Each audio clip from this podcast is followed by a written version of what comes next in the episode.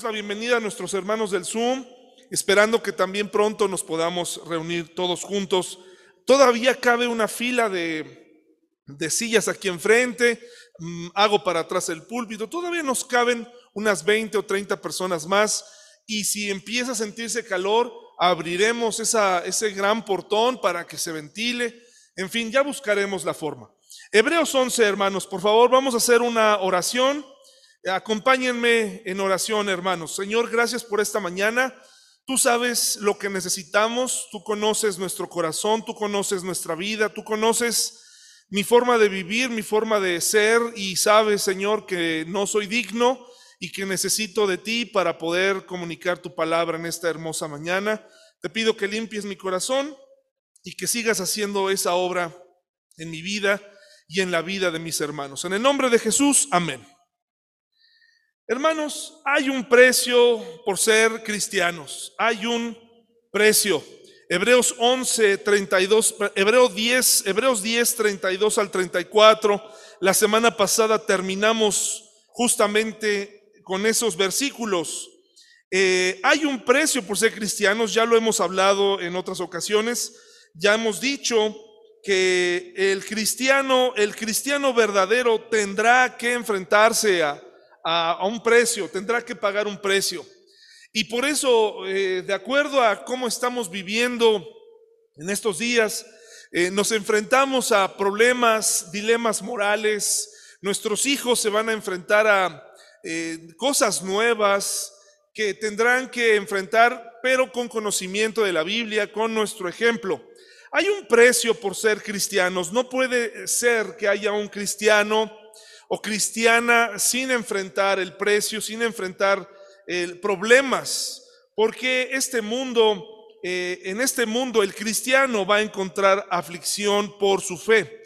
Hebreos 10, 32 al 34 dice así, acuérdense de los primeros tiempos, dice el autor de Hebreos, cuando recién aprendían acerca de Cristo. Recuerden cómo permanecieron fieles aunque tuvieron que soportar terrible sufrimiento. Algunas veces, y aquí nos va a hablar de qué tipo de sufrimientos estaban teniendo, los ponían en ridículo públicamente y los golpeaban. Otras veces, eh, ustedes ayudaban a los que pasaban por lo mismo.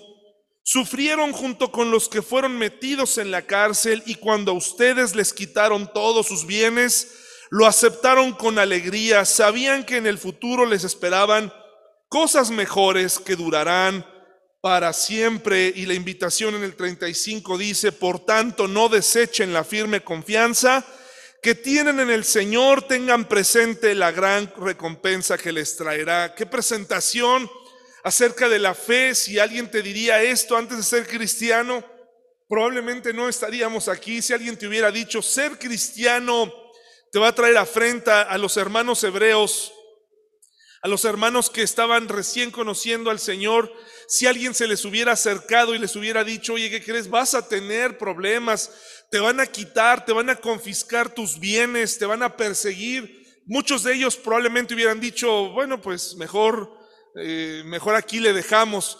La razón de la que muchos de ellos se quedaban es que pertenecían a la primera generación de cristianos o segunda generación de cristianos y la tradición oral, el, repetir el relato de Jesús y su resurrección, era suficiente para que la gente creyera en que verdaderamente en su momento recibiría una promesa. Pero no tardaron muchos años en darse cuenta que era difícil esperar, sobre todo cuando todo era ir cuesta arriba, enfrentar a las autoridades paganas, enfrentar a las autoridades eh, que les quitaban sus cosas por no inclinarse delante de los ídolos. Y con el paso del tiempo el relato de Jesús y su resurrección se fue diluyendo. No quiere decir que perdió importancia, es de toda la relevancia del mundo. Pero cuando pones en una balanza en el mundo que comienza a modernizarse, la comodidad, eh, el bienestar, la seguridad, la vida longeva, y del otro lado seguir a Jesús y esperar algo que ni siquiera sabes si va a suceder, con el paso del tiempo la gente comenzó a perder la esperanza. Y no estamos muy lejos, estamos en el año 60 o 70 después de Cristo y ha comenzado a, diluirse el relato y, la gente ha comenzado a tener dudas. Imagínense ahora, hermanos y hermanas, sentados aquí eh, siglos después, miles de años después, y tener que seguir confiando en que lo que Jesús dijo, que lo que Jesús hizo es real. ¿Cómo le vamos a decir a nuestros hijos que están acostumbrándose a recibir recompensas por portarse bien, por hacer las cosas? ¿Cómo le vamos a explicar a nuestros hijos que un día recibirán algo que a lo mejor ni siquiera ellos están esperando en este momento? A lo mejor en, este momento ellos dicen, yo lo que quiero es el próximo juguete, quiero entrar a la escuela, o los jóvenes dicen, quiero estudiar, y se han comenzado a olvidar de la esperanza que un verdadero cristiano debe tener más allá de la moda, más allá del bienestar, más allá de todo esto. Hoy no nos persiguen en México, no nos persiguen abiertamente. En otros países sí, probablemente en Chiapas algunos cristianos son perseguidos eh, o en otros estados, pero en México no se persigue eso. Parece ser que la tendencia mundial en los países modernos es, eh, pues, darle cabida a diferentes creencias, ¿no? Pero siempre, siempre la fe cristiana, la fe que de alguna forma en la que, en la que tú vives, porque el Señor te, te rescató y tú aceptaste esa salvación, nunca encajará con este mundo. Eso es muy difícil que suceda. Pueden encajar todas, pero el verdadero cristiano sabe que nunca podrá encajar al 100% en el mundo. Eso no es alentador para los jóvenes que comienzan a vivir, para, sobre todo para ellos, ¿no? Eh, una de las razones por las que yo no deseaba ser papá era precisamente eso, evitarme la, eh, esta lucha con el mundo, evitar, evitarles eh, explicarles ahora que viene Día de Muertos, ¿verdad? Eh, esto que se nos enseña con lo que crecimos, Día de Muertos, no, o Halloween, no, pero Navidad sí. Hermanos, hoy tenemos luchas mayores que el Día de Muertos, pero es tema de otro día y si alguien tiene dudas sobre eso, hablemoslo en privado y lleguemos juntos a una, a una eh, conclusión. Pero hay luchas mayores a las que tenemos que enfrentar. Estos hombres y mujeres a las que se les dice que no se olviden de la recompensa que un día van a tener, el autor de Hebreos les recuerda algo muy interesante en Hebreos 11, 36 al 38. Y dice así, en Hebreos 11, perdón, Hebreos eh, Hebreos, vamos a Hebreos 12.4, por favor, Hebreos 12.4, porque estas personas a las que se les recuerda esto, al parecer, según Hebreos 12.4, dice así, después de todo, ustedes aún no han dado su vida en la lucha contra el pecado y la reina Valera dice que no han llegado hasta la qué? Hasta la sangre. O sea, no les, todavía a estos cristianos sí se les había confiscado sus bienes, sí se les injuriaba, se les insultaba, pero según este versículo, que viene hablando de la redención que tenemos y del amor del Señor Jesucristo y de su sacrificio en la cruz, les dice, ustedes no han padecido hasta la sangre, o sea, ustedes todavía no han derramado sangre como en el pasado se hizo, eso pareciera que el autor les está diciendo, pero habrá sangre, habrá dolor, no topará en los bienes, el mundo los va a perseguir, el mundo busca eh, sus vidas. Y repito, si viviéramos en esa época, ¿cuál sería nuestra reacción ante esto? ¿Cuál sería nuestra nuestra eh, posición cuando alguien nos está poniendo enfrente un acuerdo en donde vamos a perder. Si alguien te dijera, seguir a Jesús te va a costar el negocio que tanto trabajo te costó hacer, fundar. Te va a costar a tu familia. te va a costar eh, todo esto, ¿qué diríamos? Sinceramente. ¿Habrá manera de escapar? ¿Habrá manera de huir? ¿Habrá manera de, que lleguemos a una negociación? El otro día eh, llegó una postulación, como ustedes saben, yo trabajo, toda la vida he trabajado en universidades, y el otro día eh, llegó una postulación, me postulé a un lugar, decía prestigiosa universidad en el Marqués, y me postulé. Y entonces, pues sí, como ese anzuelo que arrojas, a ver qué sucede, me llamaron de regreso y resultó que era la Universidad Anáhuac. Es una de esas universidades que a los trabajadores de servicios escolares nos gustaría estar. Pero los que trabajamos en universidades también sabemos que hay una pequeña situación con ellos. Son católicos en un nivel extremo. De tal manera que alguien me recomendaba y me decía, es que no te preocupes, tu experiencia te puede llevar allá. Lo único que tienes que hacer es, no menciones en la entrevista que eres cristiano. No lo menciones. Pues saben qué, hermanos, eso fue fácil para mí. Porque dije, pues no. Fue fácil porque tengo otro trabajo. Fue fácil porque no me iba a costar la vida. Fue fácil. No me quiero adornar con decirles, y les dije, pues no, soy cristiano y quiero que me entrevisten para decirles, soy creyente. No, sencillamente dije, pues entonces no, no sigamos con el proceso, pero fue fácil. Pero ¿qué pasaría si tuvieras que decidir entre un hijo o una hija o tu vida, o tuvieras que decidir entre una, entre una posesión y, que tuvieras que, eh, que te quitaran el acceso a las necesidades básicas, ¿qué dirías? Probablemente dirías el clásico consejo de, bueno, pero pues no importa, pues al fin yo sé que soy cristiano, pero no basta, hermanos, eh, saber eh, dentro de nosotros que somos cristianos, no basta. Si no hay un Padre Celestial que fue fiel hasta la muerte, que se exhibió ahí, que fue exhibido, humillado, desnudado por amor, que pudo haberse evitado todo ese padecimiento si tan solo hubiera dicho las simples palabras al Padre, no quiero bajar, no quiero pagar por ellos, son ingratos, son traicioneros, son gente que cambia de opinión, pero el Señor Jesucristo fue, a pesar de ser como somos. Hebreos 11, 36 al 38, todavía el autor no quita el dedo del renglón, porque no solamente quiere que sus compatriotas creyentes tengan la pura teoría, sino que lleven las cosas a otro nivel y que las lleven a la práctica. No era suficiente invitarles a que dejaran un sistema religioso y que lo cambiaran por otro que se asemejara, sino quiere que estén seguros que el día que se decidan por Cristo, eso les puede costar la vida.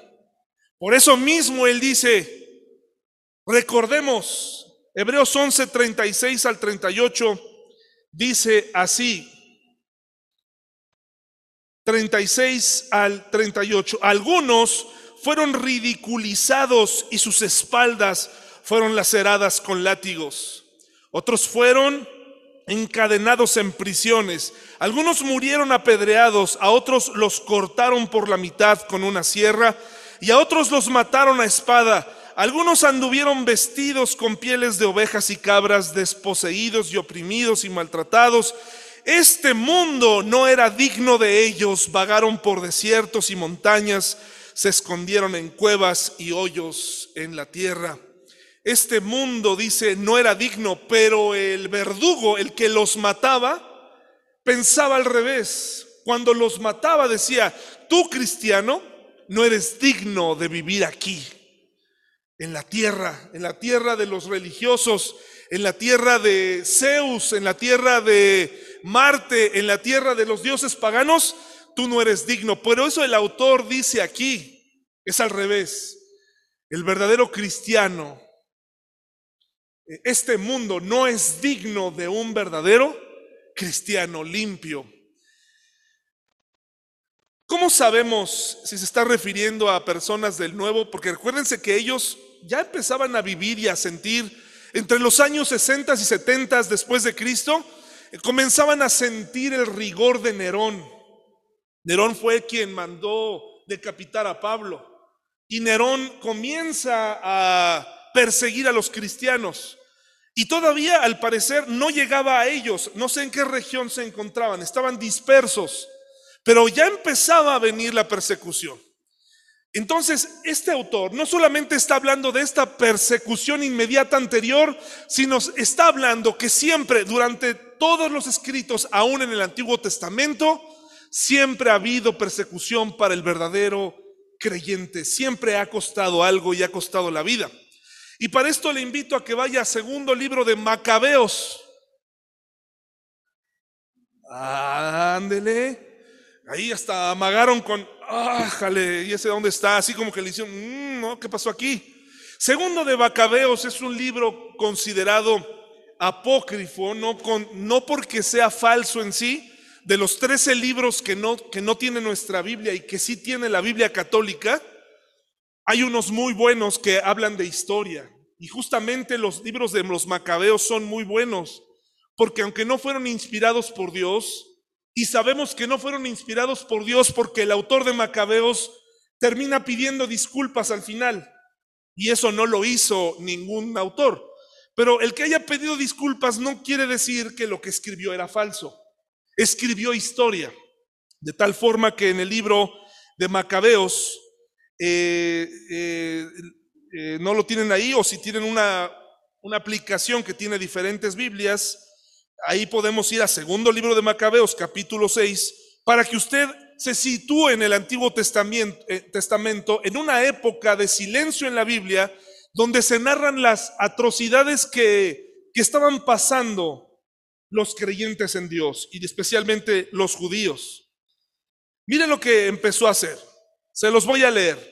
Poco tiempo después, el rey envió a Geronte, el ateniense, con el fin de obligar a los judíos a dejar las leyes paternas y a no vivir más según las leyes de Dios. Además, debían profanar el templo de Jerusalén dedicándolo al Dios olímpico. De igual manera, debían dedicar el templo del monte Garicín a Dios hospitalario, conforme a los deseos de los habitantes del lugar. Esta agravación del mal fue penosa e insoportable, incluso para la masa el templo se vio invadido por las orgías de los paganos que venían a divertirse con las prostitutas en los pórticos, se, efectuaba el comercio sexual. ¿En qué templo? ¿De qué templo estamos hablando, hermanos? Imagínense. Además introducían en el templo cosas no permitidas por la ley. El altar estaba cubierto de víctimas impuras prohibidas por las leyes. Ya no se permitía celebrar el sábado u observar las costumbres de nuestros padres. No podía uno ni siquiera declarar que era judío. Por el contrario, eran obligados a celebrar mensualmente el Día del Rey con un sacrificio. Y así viene la descripción. Los que no quisieron adoptar las costumbres griegas serían degollados. Entonces se pudo apreciar la magnitud de los males que se venían encima. Dos mujeres fueron denunciadas por haber hecho sobre sus hijos el rito de la circuncisión. Las hicieron pasear por toda la ciudad con sus hijos atadas a los pechos. Después las arrojaron por la muralla y etcétera, etcétera, etcétera. Hemos sacado de una película de terror. El libro de Macabeos describe lo que aquí resume Hebreos. Y por eso le dice a sus compatriotas, no importa qué tan mal se ponga la cosa, no importa qué tan difícil esté, recuerda la promesa que te fue dada. Recuerda la promesa, no te alejes de tu fe. Aférrate. Ten esperanza en el futuro a partir de hoy. No importa qué tan duro se ponga. El cristiano no tiene otra. El cristiano moderno ya no es perseguido de esta forma. Pero hay muchas, muchas maneras de atentar contra la fe y una de ellas es, no es para tanto. Eh, no tienes que decir que eres cristiano si no te preguntan. Pero eso significa traicionar al, al único fiel y verdadero. Significaría ceder, cederle al mundo. Lo único que tú tienes en este momento es una esperanza y hay mucha gente que está sin esperanza y se tiene que decir. Por eso, ¿cuál es el problema? ¿Por qué mi fe no puede encajar? ¿Por qué no puedo ser un cristiano y a la vez eh, poder estar a favor de otras costumbres? ¿Por qué no puedo ser cristiano y, ¿por qué? y seguir con la corriente de este mundo? Porque nuestra fe, hermanos, consiste en creer en aquellas cosas que no se ven y eso con el tiempo tiene la tendencia a desaparecer. La gente quiere poder ver para creer. Tengo que ver para creértelo. Y el cristiano vive de fe. Hay una porción, hay una parte de fe. Eh, mucha gente dice que el cristiano no, y lo hemos dicho, no tiene una fe ciega, ¿de acuerdo? Que no tenemos una fe ciega. Pero en, en cierto sentido, nuestra fe sí tiene cierto grado de, de, de ceguedad, ¿no? Cierto grado.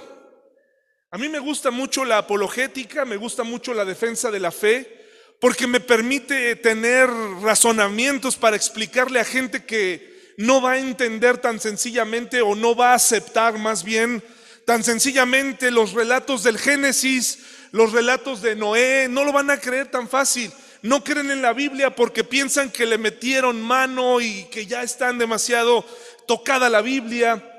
De hecho, entre cristianos podemos notar que ni aún nosotros creemos o seguimos creyendo que el relato de Noé es real o que el Génesis es real. Y cuando hablamos de apologética, mucha gente se acerca porque para ellos mismos les parece increíble tener, le tienen que dar a su mente cierta dosis de razón, pero no es posible. La fe también consiste en dar un salto al vacío, hermanos. Tiene una particularidad y es arrojarse y caminar en la oscuridad en un mundo complicado. El cristiano no va a tener todas las respuestas.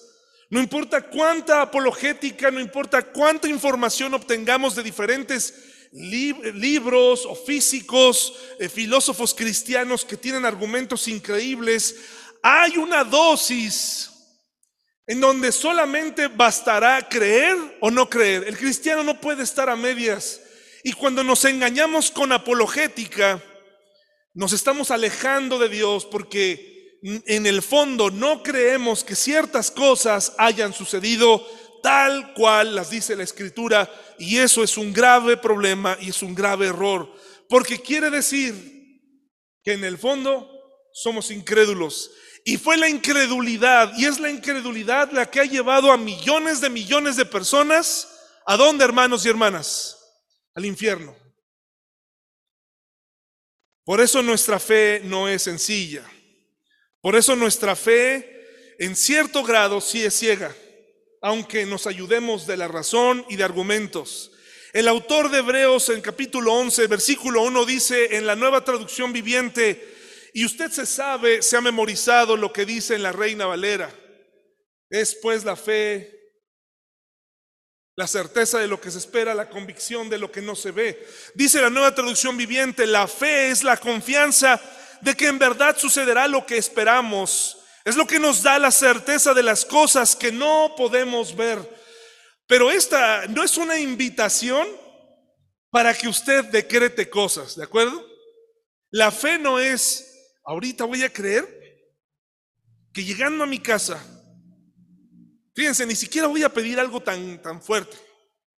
Llegando a mi casa, Paola, que hoy no pudo venir porque está cuidando a mi, a mi mamá, va a tener de comer una hamburguesa de Carl Jr., de esas que son carísimas, que ya vas y la pagas y dices, ¿qué cosa pagué? ¿Una suscripción? ¿Pagué un... ¿Qué cosa pagué? ¿Me dieron el corazón del animal? ¿Qué, me dieron? Por mucho que tenga fe, sé que ella en este momento, porque no tiene dinero, ah, sé que ella en este momento no lo podrá hacer. ¿Sí? Pero más absurdo sería pensar, es que ahorita va a haber un carro último modelo aquí afuera. Ah, no estoy limitando el poder de Dios. Hay historias tremendas donde la oración hace cosas, más que una hamburguesa o más que un carro. Pero de acuerdo al contexto, lo que nos está enseñando aquí es que la clave para tener confianza en que no importa lo que nos pueda venir, lo más grave que nos pueda pasar, que es la muerte, tenemos que tener fe en que daremos ese salto para estar con el Padre Celestial. Ese es el contexto de este versículo, no rendirnos ante las amenazas de un gobierno, las amenazas de un pueblo, las amenazas de una sociedad inmoral, una sociedad que te dice que tú eres el inmoral, que tú estás mal. Tenemos que tener el valor de caminar en este mundo. Dice, y tenemos que creer que esta realidad, que el cielo existe, que tendremos la oportunidad de estar con Él en una nueva vida, en una vida eterna. Pero hablar de vida eterna hoy en día, hablar del retorno de Jesús, es para muchas personas como, ay, pero ¿cómo? Eh, los metarrelatos en donde han metido, los metarrelatos son aquellas historias clásicas de la literatura mundial o de las historias mundiales y se llaman metarrelatos porque son grandotes, o sea, son historias enormes en donde se, se necesita mucha dosis de fe. Pues en esos metarrelatos han metido los relatos bíblicos. Y en la era posmoderna, creer en metarrelatos es decirte a ti mismo, eres un ignorante. ¿Cómo vas a creer que el diluvio realmente ocurrió? ¿Cómo vas a creer que realmente Jesucristo, perdón, Dios, también Jesucristo estaba ahí en la creación, eh, pudo en seis días crear el universo? ¿Cómo? Eso es, eso es absurdo. Pero es posible porque tenemos un Dios grande que hace milagros. ¿Cómo es posible que Jesucristo resucitó de entre los muertos? ¿Cómo es posible? La resurrección le da validez a nuestra fe. Sin ella estamos perdiendo el tiempo, nada más aquí exponiéndonos a enfermarnos. Pero es este metarrelato, es esta historia de Jesús y su presencia en nuestra vida y su retorno y su resurrección lo que nos hace estar aquí hoy y decir, mi relato, mi fe está basada en hechos reales. Algunos de ellos no los pude ver, no los pude comprobar, pero sé porque he sentido, lo he visto en la vida de los demás, el cambio tan radical en el cambio de vida de una persona. Segunda Timoteo 1:12, mis hermanos y hermanas, nos habla de lo que significa tener fe. Ahí se nos está hablando perfectamente y ahí es donde nosotros, cada uno de nosotros, tenemos que llegar a este punto. Para el mundo es ofensivo que creamos en esto, pero quiero recordarte que la gente común a la que se le manifestó el Señor Jesús pastoreando ovejas, eh, a esos pastores con un corazón sencillo, pero hoy en día también el Señor ha logrado tener y ha llegado, llegar, perdón la redundancia, a físicos, empresarios, matemáticos, y, eso sirve para darte cuenta que no eres un ignorante. Hay científicos que han llegado a cierta conclusión y dicen, de aquí en adelante la única explicación es Dios. Segunda Timoteo 1:12. Le voy a pedir a, no sé si a Argelia, y le digo a Argelia o a Kevin porque tienen el micrófono ahí a la mano para que nuestros hermanos del Zoom lo escuchen. Lo pueden leer juntos si quieren, porque hacen todo juntos. Pueden tomarse de la mano mientras lo leen. No hay problema. Mientras lo lean, adelante. ¿Qué dice 2 Timoteo 1:12? Por favor, este Argelia. Mejor tú, Argelia, porque la voz de Kevin está en cambio todavía. Adelante.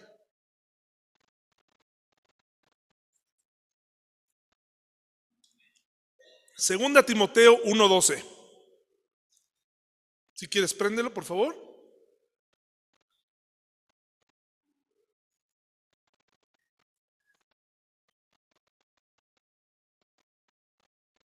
Ok, vamos a dejar que vayan a dar una vuelta al parque y regresen y lean. Ahí está. ¿Qué dice? Por lo cual, asimismo,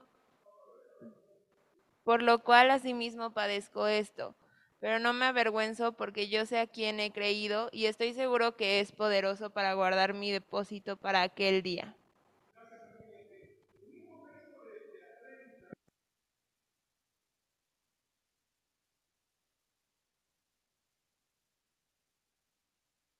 No sé en quién he creído.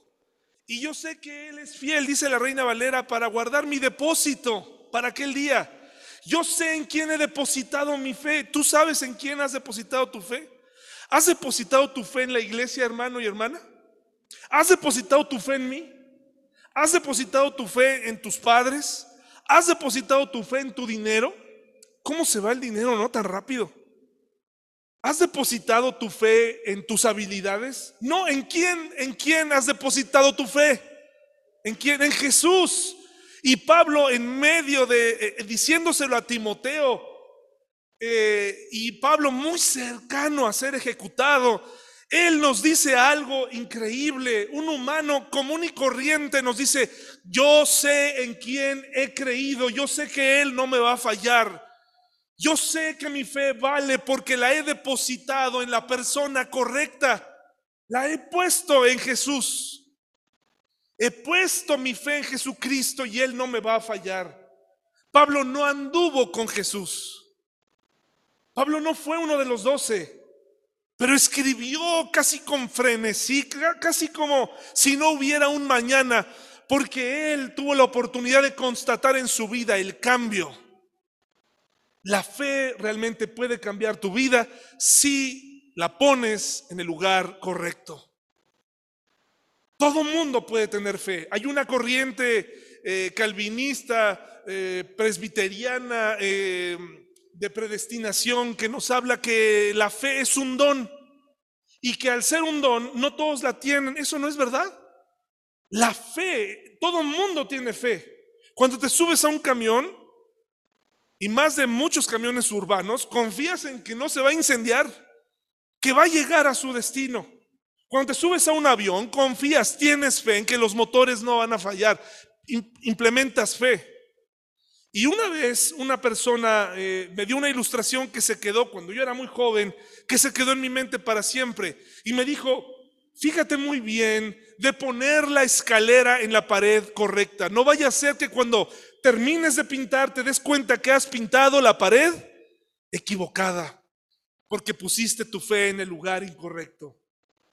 Hermano y hermana, si tu familia es creyente, si tus hijos están en los caminos, estás en lo correcto. Que no te preocupe que te digan jactancioso, que te digan no te comportes como un jactancioso. Pero esta es la verdad.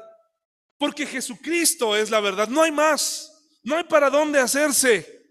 No hay otra cosa. Dice aquí, mis hermanos, más adelante en Hebreos 11:6, nos dice así. Porque además, de hecho, dice, sin fe, en, hecho, en Hebreos 11:6, de hecho, sin fe, es imposible agradar a Dios. Todo el que desea acercarse a Dios debe creer que Él existe y que Él recompensa a los que lo buscan. ¿Cómo? Con sinceridad. Él es sabio. Él nos hizo.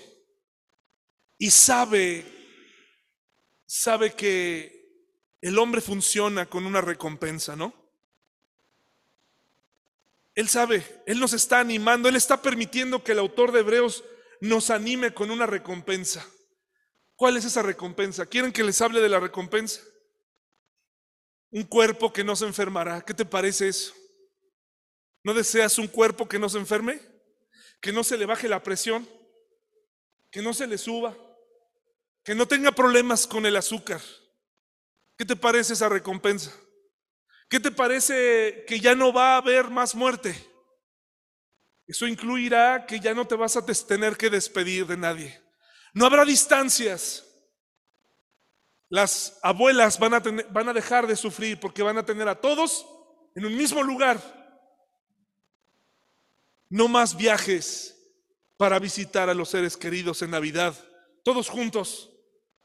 Y sobre todo, poder observar al autor de nuestra redención. Poder estar frente a Él. ¿Qué le vas a decir? ¿Qué le vas a decir? Le vas a decir, sabía que era verdad. Sabía que no me ibas a fallar. Sabía, nunca tuve dudas. ¿O qué le vas a decir? Híjole, Jesús, es que a veces sí pensé que no. Que no iba, esto no iba a ser posible. Tu fe determina tu día a día. Tu forma de vivir, tu forma de creer determina la manera en cómo vivimos todos los días. Nos ayuda con nuestros hijos, los, los alienta. Cuando hay tristeza, cuando hay escasez, cuando hay peligro de muerte y tu hijo escucha de ti, yo sé en quién he creído. Yo sé que aunque Él me lleve, yo sé en quién he creído y sé que Él cuidará de mí, pero también va a cuidar de ti. Yo sé en quién he creído.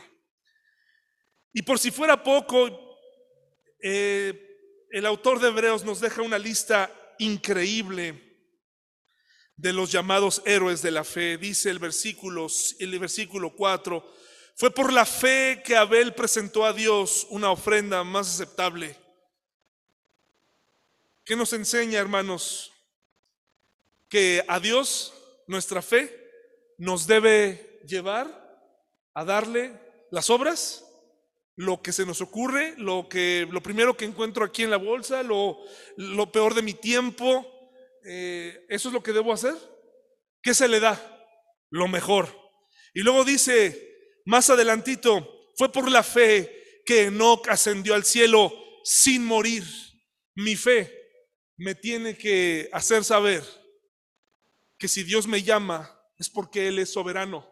Si Él se lleva a alguien que amo es porque Él es soberano. Yo sé, yo sé que hay gente sufriendo el dolor humano eh, entre dos personas, entre el, sabernos, eh, el hablar de la tragedia que fue esta pandemia, sobre todo para algunas familias, en donde se llevó a personas clave en la vida de las personas, en donde yo no tengo más que decir, lo único que me resta es, tienes que poner tu fe en el lugar correcto. Solamente Él te puede ayudar. La aflicción te va a decir, corre lejos, aléjate, vete de aquí. Escapa de tu fe porque lo único que te ha traído es dolor. Dios no te salvó del COVID y eso es una mentira. Lo único que hizo fue mover a nuestro familiar que murió en Cristo y presentarlo y, y ahora está literalmente en un lugar mejor. Eso sí lo puedes decir. Pero tienes que aceptar eso. Y luego sigue en el versículo 7, fue por la fe que Noé construyó un barco grande para salvar a su familia del diluvio. Interesante lo que dice la nueva traducción viviente, un barco grande. Me gusta lo que dice porque es como si dijera, es un barcote, o sea, le hizo construir un barcote, algo absurdo para la época. La gente, para que se ponga en contexto, no había visto ver llover, jamás. Porque para esa época, hermanos y hermanas, la tierra se regaba con un vapor. Por eso es que era tan sorpresivo y tan irreal que de pronto la gente, que Noé les dijera, arrepiéntanse porque va a llover, va a caer agua del cielo. No, Noé, estás mal, has estado tomando mucho, has, has estado desvelando, tienes la presión alta, estás muy o muy baja, estás desvariando, no es así. Por eso no le creían. Y él les dice, va a llover, de veras va a llover. La fe te debe hacer, te debe llevar a hacer cosas que son como un barcote. A veces son absurdas. A veces, a veces te hacen quedar como un loco. A veces te hacen quedar mal delante de la gente. Pero ¿cómo fue que decidiste por esto? Pero ¿cómo fue que confías en eso? ¿Cómo fue que confías? Cómo, ¿Cómo le haces para confiar en la oración? ¿Eso te hace quedar mal? Pues por eso está mencionado aquí. Hay ocasiones donde nuestra fe, no siempre hermanos y hermanas, ¿eh? No se tome de esto para tomar decisiones locas, me divorcié de él porque tengo que verme como loco. No, eso sí es una locura humana. Pero hay ocasiones donde todo lo que tienes es orar por alguien. Todo lo que te queda es orar. Todo lo que te queda es arrodillarte, eso es todo lo que te queda. Los doctores dicen una cosa, tu hijo ha decidido cosas totalmente contrarias. Ya no puedes ni debes mover tu cabeza delante de él y decir otra vez, eres un pecador sucio. No, lo único que te queda es orar. Aun cuando otros cristianos te miren y te digan, expulsa a tu hijo, sáquelo de tu casa, no le permitas la entrada. Tú sabes que cuando eres papá eso cambia. Lo recibes, quedas como un loco, quedas como una loca. Y solamente te resta orar. Pedirle a Dios que haga algo en él o en ella para que sea redimido. Por la fe, dice el versículo 8, que Abraham obedeció cuando Dios lo llamó para que dejara su tierra. Hay momentos donde la fe te hará que dejes ese bonito terreno que tenías, ese bonito lugar donde vivías cómodamente, porque la vida de Abraham fue una decisión de fe, moverse de su comodidad a otro lugar. ¿Qué pasó con su esposa cuando Dios le prometió que le iba a dar un hijo. ¿Y qué pasó con Sara? Y Dios permitió que de una mujer de 80 años viniera un hombre del cual se llenó el mundo como las estrellas y como la arena del mar.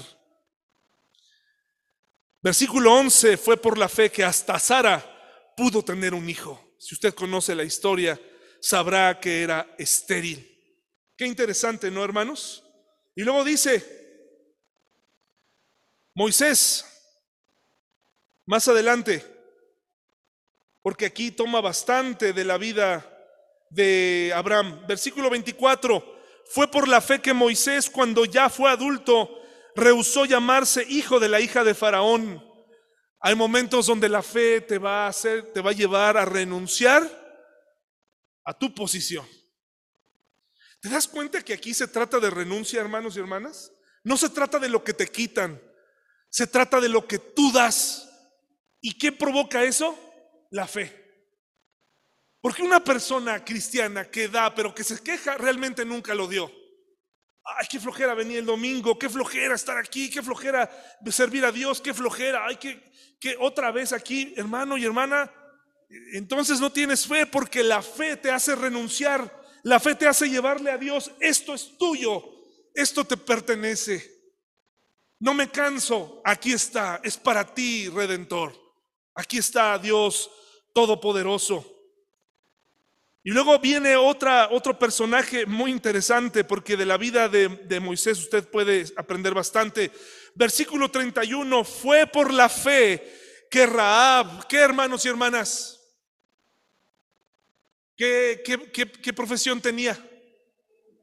La prostituta no fue destruida. ¿Saben por qué? porque se tomó muy en serio la visita de los espías y dijo, esta es mi salida, no solamente de mi forma de vivir, sino para conocer al Dios verdadero. Y Raab aparece en la genealogía del Señor Jesucristo. La otra mujer que aparece, aparte de María, por supuesto, es Ruth, que era moabita. Interesante. Nuestra fe nos hace ciudadanos nos hace tener una esperanza en una ciudad distinta. Hebreos 11, 13 al 16, por favor.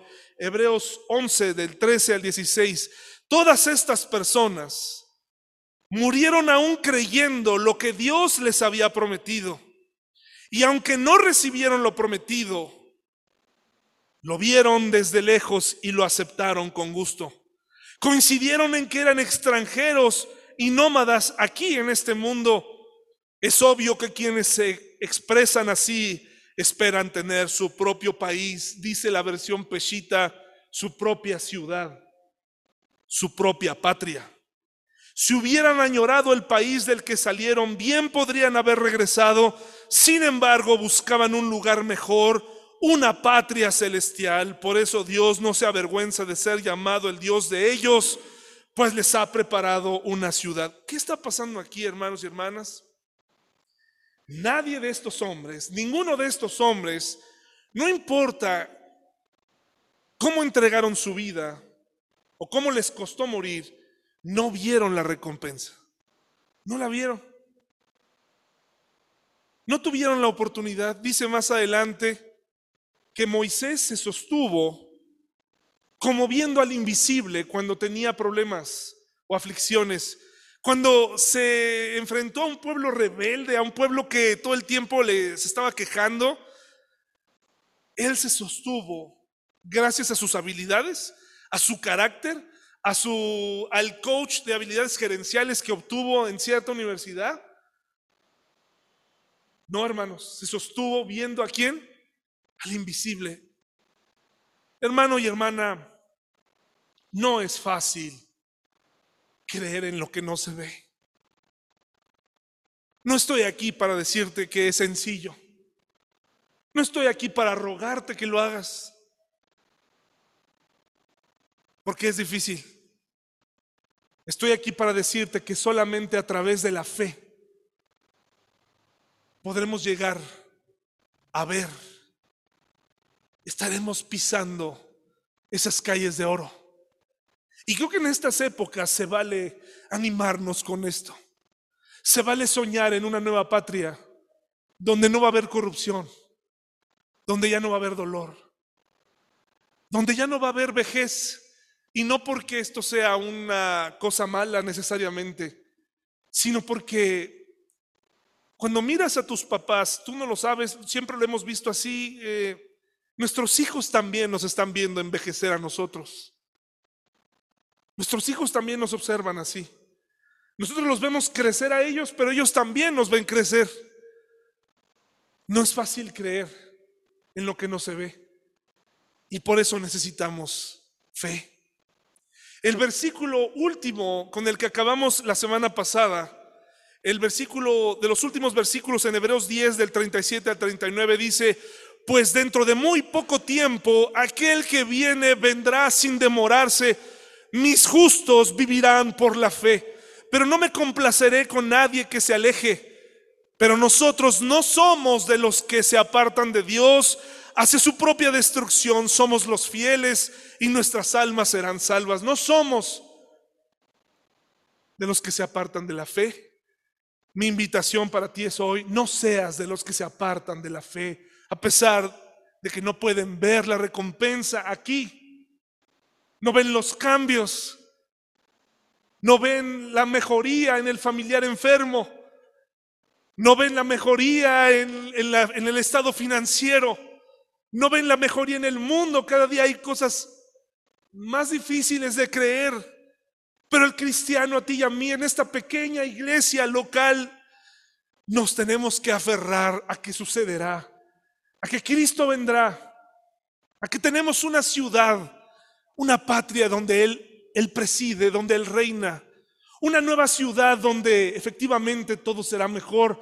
Mientras tanto, no te apartes Acércate, aférrate a las promesas de Dios. Aférrate al poder de la fe en Cristo. No seas de los que se apartan, no, sean, no seas de los que se rinden con muy poco, porque tu vida no está en peligro. Nadie te está amenazando de muerte aún. Imagínate si lo hicieran y ya estás lejos, ya vas medio camino lejos de Dios considerando si será bueno ser cristiano, si no, si en qué situaciones sí, en qué situaciones no. Imagínate si alguien pusiera una amenaza sobre ti, probablemente serías de los que se levantarían y dijeran, pues yo estuve aquí muy a gusto, pero en realidad ni siquiera tengo convicción y ni siquiera creo que verdaderamente el 50%, ni siquiera el 10% de lo que dice aquí va a suceder. Nosotros, hermanos, no encajamos en este mundo y nunca vamos a encajar porque siempre vamos a creer en algo que no se puede ver. Pero eso no significa que no sea real. Creer en algo que no se ve no significa que ahora tengo que vivir aislado o vivir encerrado o vivir resignado a, al fracaso del índole que sea. Vivir con esta recompensa en mente me hace saber que puedo vivir, estar en plenitud, vivir mi vida cristiana, ofrecérsela todos los días y saber que mi lugar está asegurado en los cielos gracias a Jesucristo. Por eso el autor de Hebreos le está diciendo a sus compatriotas, esta gente murió, a esta gente le costó la vida por no seguir la ley. En Macabeos se, describe lo que le pasaba a la gente por no ya ni siquiera se le permitía llevar la ley. Pero le dice, no se le olvide, Jesucristo vino a pagarle a Dios. Por eso entren confiadamente al trono de la gracia, de la gracia. Vengan, acérquense, porque Jesucristo, Jesucristo ha hecho a un lado la religión. Y esto que hacemos hoy no es religión. Es parte del anhelo de decirle a Dios cuando le cantamos y cuando leemos su palabra y cuando nos gozamos de vernos.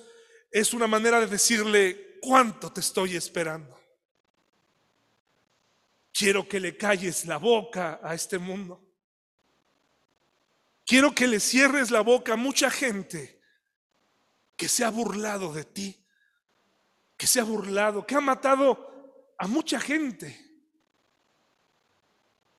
Familiares, amigos, gente que murió en los coliseos como diversión gente de la que se burlaron. Esa gente también son tus hermanos.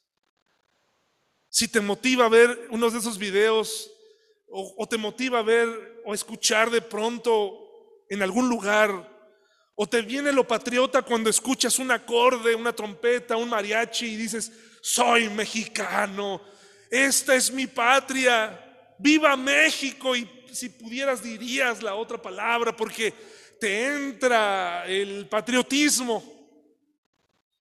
Y te encuentras a un patriota, a un compatriota en otro lado, te da gusto una bandera de México en algún sitio, o sigues las Olimpiadas o a la selección mexicana y dices, sí, ahí estás, te entra lo patriota, compras una bandera, te compras la playera, te pintas la cara, sales a la calle porque alguien, algún jugador metió el gol del gane y aunque no avanzamos mucho, pero todos somos México en ese momento, hay algo que vale mucho más la pena, hay algo que es más real, recordar a todos estos hermanos en el pasado que murieron junto con sus hijos, junto a sus esposas, muchos mártires cristianos que murieron por defender su fe, que ahora se reirían de nosotros, que moverían la cabeza diciendo, Ahora las cosas son diferentes. Tienes libertad para congregarte.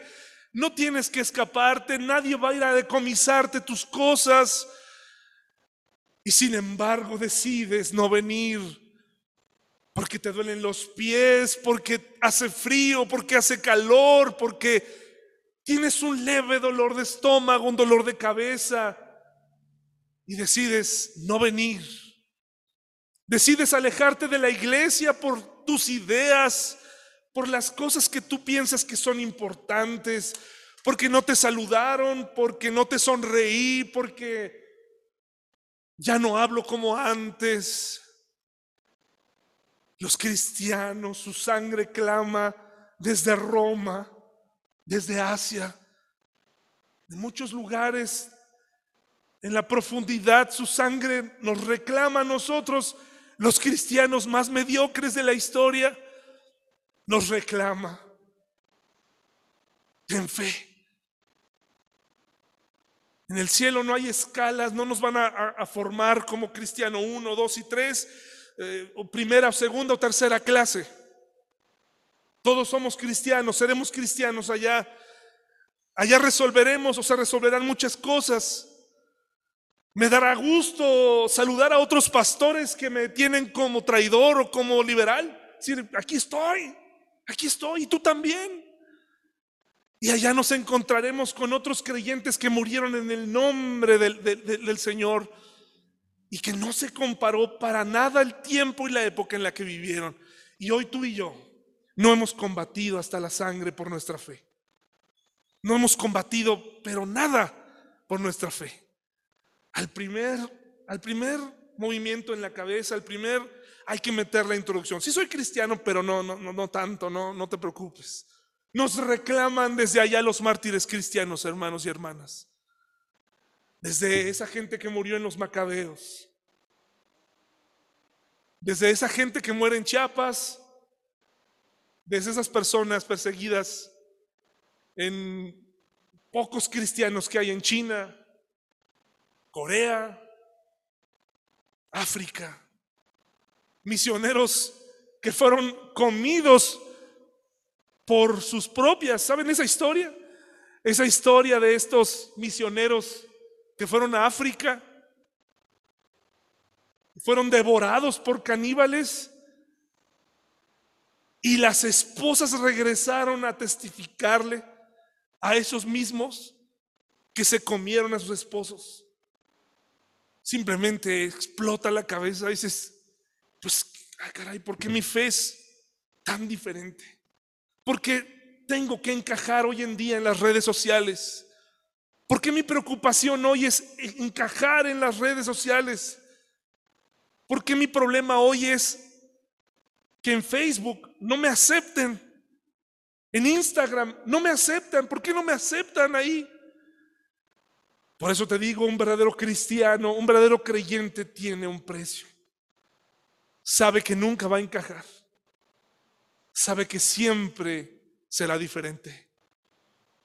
Si su fe es verdadera, siempre va a ser distinto. Vamos a ponernos de pie, mis hermanos y hermanas, y vamos a orar.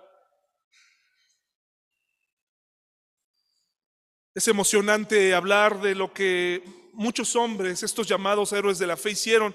Pero tú también puedes ser un héroe contemporáneo de la fe. Tú también puedes ser un héroe. Si compartes, si te alejas de ciertas cosas y ciertos hábitos y obedeces. Si tienes fe cuando todo sale mal y la pones en práctica, acuérdate lo que la fe hizo que estos hombres hicieran. Imagínate lo que puede hacer en ti y en mí con todas estas libertades que tenemos hoy en día. Hoy la gracia y el perdón está aquí, miren, y la ofrecemos a quienes estén buscando a Dios realmente, para poderles decir, hay gracia y perdón para ti. Hay gracia y perdón en su nombre. Pero tiene que haber de nuestra parte, también tiene que haber valentía, tiene que haber compromiso, tiene que dejar de haber titubeo. No podemos estar titubeando, hermanos. Hoy sí estoy, mañana ya no estoy. Tenemos que seguir. Vamos a inclinar, acompáñenme a orar, hermanos. Señor, gracias.